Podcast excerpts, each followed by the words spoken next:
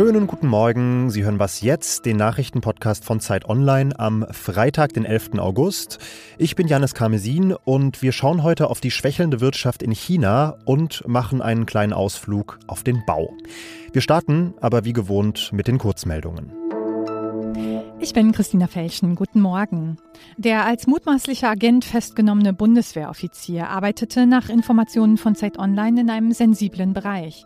Er war im Beschaffungsamt für die elektronische Kampfführung zuständig. Damit hätte er Russland viel verraten können. Außerdem wurde bekannt, dass er der AfD nahesteht. Die FDP forderte daraufhin, Mitarbeiter der Partei zu überprüfen. Der CDU-Verteidigungspolitiker Roderich Kiesewetter geht noch weiter. Er drängt auf ein Verbot der AfD.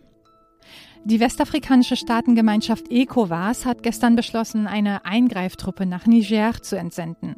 Sie soll die verfassungsgemäße Ordnung in dem Land nach dem Putsch wiederherstellen, hieß es in einer Erklärung. Eine friedliche Lösung habe aber weiter Priorität.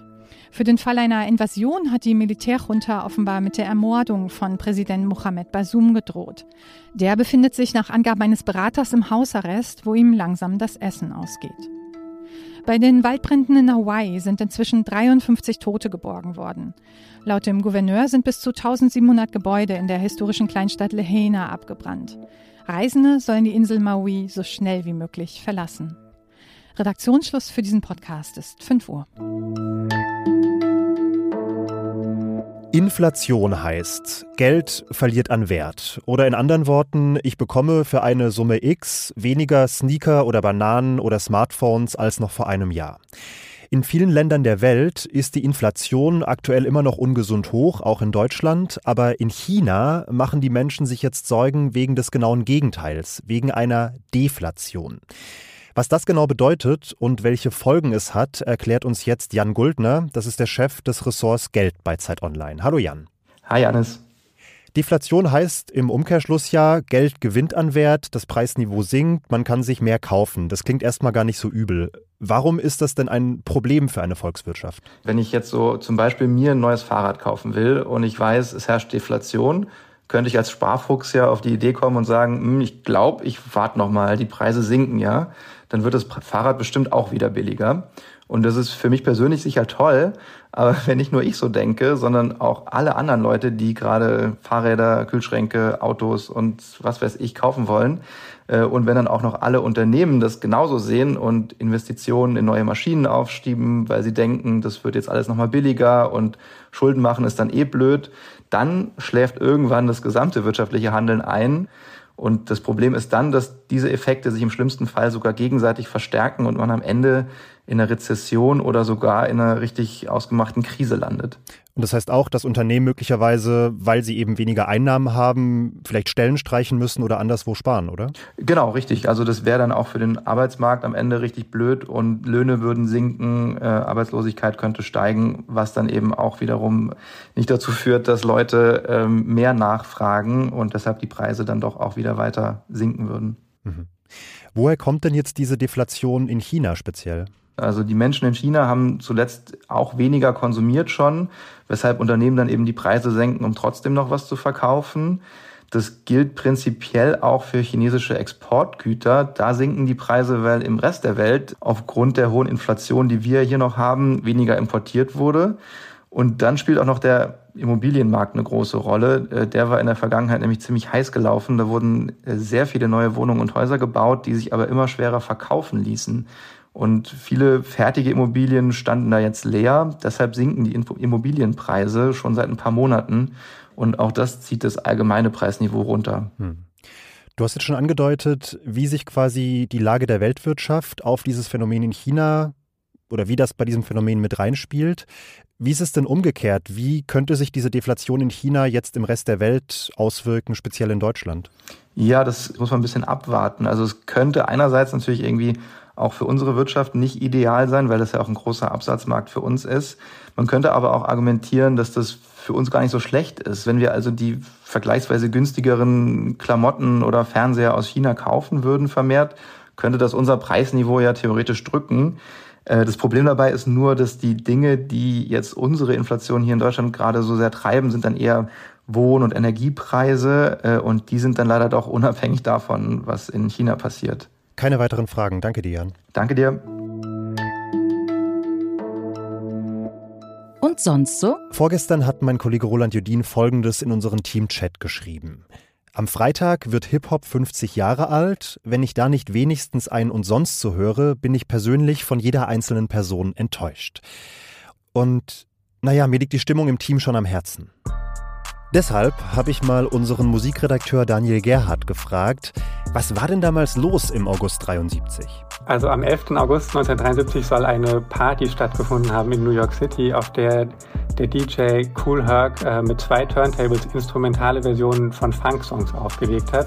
Und damals soll dann einer seiner Bekannten äh, spontan und ungeplant angefangen haben, darüber zu rappen. Die Sache ist allerdings, so richtig unumstritten ist dieser Jahrestag nicht. Es gibt zum einen äh, Hip-Hop-Experten, die diese ganze Erzählung anzweifeln, dass das überhaupt so stattgefunden hat. Und dann muss man eben auch sagen, aus heutiger Sicht steckt gerade in dem Bezug auf dieses eine Datum auch viel Marketing mit drin. Also das merken wir dann als Redaktion zum Beispiel daran, äh, wie viel uns von Plattenfirmen, von Künstlern jetzt auch an, an neuer Musik angeboten wurde, die dann einen besonderen Bezug herstellen wollte zu diesem Datum. Aber naja, wir wollen jetzt auch nicht über die Maße pedantisch sein. Irgendwann muss man schließlich feiern. Deshalb Happy Birthday, lieber Hip-Hop. Das hier ist Frank Mensing. Ich frag mal meinen Sohn, der sagt, ach, du bist so oldschool. Ja, bin ich auch, da bin ich stolz drauf. Mhm. Frank Mensing ist so um die 60, BVB-Fan und den Großteil des Tages trägt er Korthose und Kortweste über weißem Hemd, also die traditionelle Kleidung der Dachdecker. Mensing ist nämlich Dachdeckermeister und er führt einen Betrieb in der Nähe von Essen im Ruhrgebiet. Und vor allem war er kürzlich für vier Tage der Chef meines Kollegen Philipp Daum, denn der hat bei Frank Mensing hospitiert. Philipp, warum denn? Wir hatten so eine Idee in der Redaktion. Und zwar saßen wir da und sprachen über die Krise des Handwerks, über die ja viel äh, gesprochen und geschrieben wurde. Äh, zu wenig Fachkräfte, zu wenig Nachwuchs und gleichzeitig wahnsinnig viel Arbeit, weil das ganze Land umgebaut werden soll. Und dann meinte mein Kollege, ey, das ganze Land ist eine einzige Baustelle und du triffst jetzt die, die es umbauen sollen und die eigentlich vor lauter Arbeit überhaupt nicht mehr wissen, wie das noch gehen soll. Und dafür bist du mit Frank Mensing auf die Baustellen gefahren und du hast dir auch, soweit ich das verstanden habe, deine sauber manikürten Journalistenfingerchen schmutzig gemacht, ne? Ja, da hast du recht. Ich stand äh, ziemlich schnell direkt an Tag zwei, stand ich auf dem Dach und war äh, der abschließende Teil einer Wurfkette. Wir haben äh, Frankfurter Pfannen durch die Gegend geworfen. Das sind einfach Dachziegel aus Beton, wiegen fünf Kilo, sind ganz schön schwer, ganz schön scharf. Und mir wurden die zugeworfen und ich hatte die Aufgabe, die dann am Ende äh, in den Bauschuttcontainer zu werfen, dass sie möglichst platzsparend zerspringen. Klingt anstrengend. Diesen Mangel an Personal und vor allem an Nachwuchs, der dich ja zu dieser Mission getrieben hat, sozusagen, den hast du auch bei Frank Mensing im Betrieb gespürt? Den habe ich definitiv gespürt. Es ist so, Frank hat zwei Söhne und die wollen beide den Job nicht machen. Frank ist ihnen deswegen jetzt auch nicht böse, der hat gemeint, wenn ihr das nicht machen wollt, dann macht es nicht. Aber sein Sohn hat eine Zeit lang mal mit dem, mit dem Gedanken gespielt und es gab dann so eine Szene, von der Frank mir erzählt hat, da ist er nachts um eins zu einem Kunden rausgefahren, Notfall, Wasserrohrbruch, die haben dann alles nach draußen geleitet und standen irgendwann in der riesen Pfütze und da war dann irgendwie alles zu spät für den Sohn. Auf einmal sagt mein Sohn, Papa, ich so, ja was denn? Papa, wenn ich jemals drüber nachgedacht habe, deinen Laden zu übernehmen, das hat sich gerade erledigt. Frank hat nicht nur Probleme, einen Nachfolger zu finden, Frank hat generell Probleme, auch Fachkräfte zu finden und Azubis, die das Ganze machen wollen.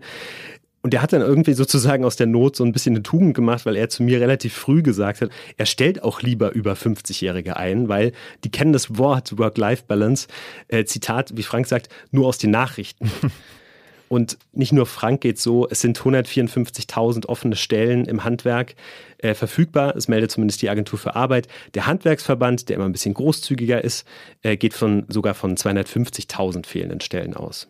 Lässt sich sagen, woran das liegt? Also warum nicht mehr so viele Menschen Bock haben, handwerklich zu arbeiten? Ja, also der größte Trend ist sicher, viel mehr junge Leute studieren als früher. Und innerhalb der letzten zwei Jahrzehnte hat sich das in Deutschland relativ dramatisch geändert. So im Jahr 2000 war es ein Drittel ungefähr, der studiert hat und Abi gemacht hat.